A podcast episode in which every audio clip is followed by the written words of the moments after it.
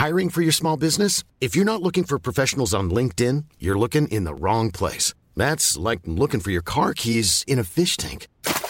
LinkedIn helps you hire professionals you can't find anywhere else, even those who aren't actively searching for a new job but might be open to the perfect role. In a given month, over 70% of LinkedIn users don't even visit other leading job sites. So start looking in the right place. With LinkedIn, you can hire professionals like a professional. Post your free job on linkedin.com slash people today.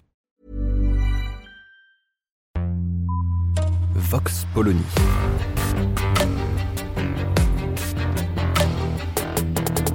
L'actualité vue par la directrice du magazine Marianne, Natacha Polony.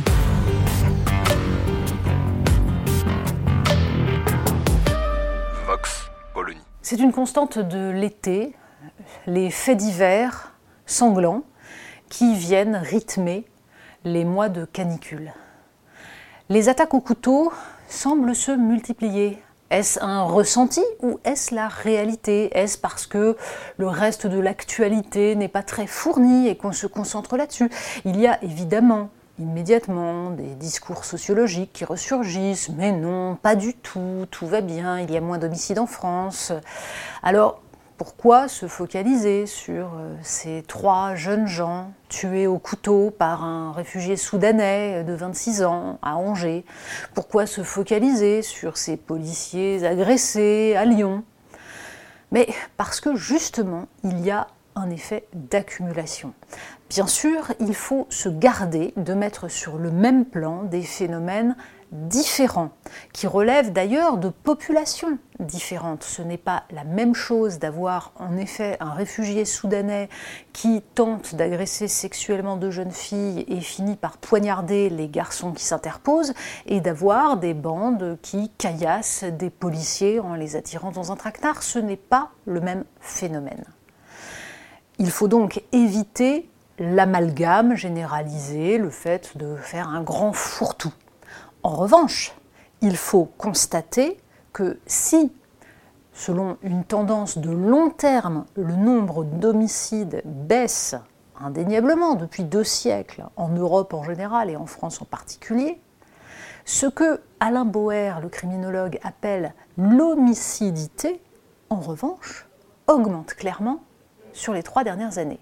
L'homicidité, c'est non seulement les homicides, mais aussi les tentatives d'homicide. Parce que de fait, ce n'est pas parce qu'un homicide a échoué qu'il n'était pas projeté, ou en tout cas qu'il n'y a pas eu agression et agression violente dans le but de tuer. D'ailleurs, la question du but se pose aussi. Parce qu'en fait, les agressions au couteau relèvent assez souvent de l'action pulsionnelle, sans qu'il y ait forcément intention de tuer, parce que une des caractéristiques de la violence contre les personnes qu'on voit se développer en France depuis quelques années, c'est avant tout qu'elle relève de gens qui ne se projettent pas, qui en fait n'ont aucune mesure des conséquences de leurs actes. Ce qui donne d'ailleurs une très grande difficulté dans la sanction, l'évaluation de la sanction. Y avait-il intention de donner la mort? Non, mais c'est vrai que quand on frappe la tête de quelqu'un sur un trottoir ou quand on lui plante un couteau, intention ou pas intention, il y a bien des conséquences. Et le problème est d'avoir en face de soi des gens qui, justement, ne se projettent pas et n'ont aucune conscience des conséquences de leur pulsion violente. On peut remarquer aussi que dans ces agressions, la question du refus de l'autorité, quelle qu'elle soit, est extrêmement fréquente. Que cette autorité soit incarnée par des policiers, par des chauffeurs de bus, par des gardiens, des vigiles de, de boîtes de nuit ou de supermarchés, il s'agit à chaque fois d'une réaction violente face à la frustration que peut constituer le représentant de l'autorité. Et là, on voit immédiatement qu'il n'y a pas de réponse de court terme face à cela. Il y a bien sûr des sanctions à mettre en œuvre et elles doivent être immédiates, rapides et extrêmement fortes. Mais c'est en fait une question de plus long terme, une question d'éducation qui se pose.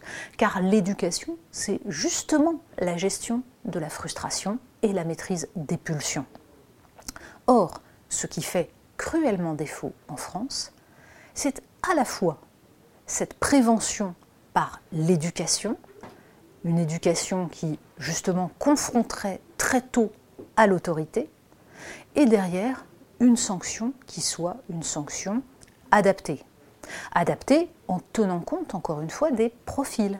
Ce n'est pas la même chose d'avoir des jeunes gens qui agissent en bande par désœuvrement ou d'avoir des migrants en situation irrégulière, multirécidivistes et qui n'ont jamais, jamais été priés de quitter le territoire français. Il y a là aussi des réponses spécifiques à apporter.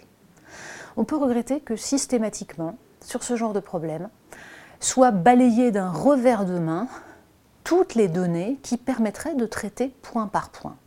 On est dans un excès. D'un côté, l'amalgame total, toutes les violences seraient de même nature, c'est la France orange mécanique et de l'autre, un discours consistant à dire que ce ne sont que des faits divers et qu'il n'y a qu'un ressenti d'insécurité. Pointer du doigt une augmentation de la violence serait évidemment une forme de lepénisation des esprits, de victoire de l'extrême droite. Est-ce qu'on peut à un moment donné trouver le juste milieu, la nuance et traiter le réel pour ce qu'il est? Vox Polony.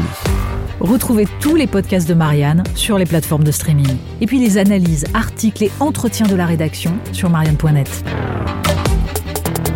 Et surtout, n'hésitez pas à noter cet épisode et à nous laisser vos commentaires.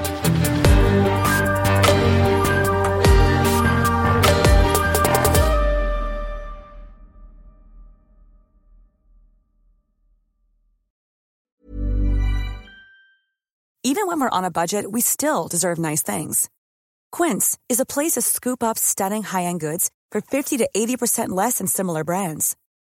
They have buttery soft cashmere sweaters starting at $50, luxurious Italian leather bags, and so much more. Plus, Quince only works with factories that use safe, ethical, and responsible manufacturing. Get the high-end goods you'll love without the high price tag with Quince. Go to quince.com/style for free shipping and 365-day returns.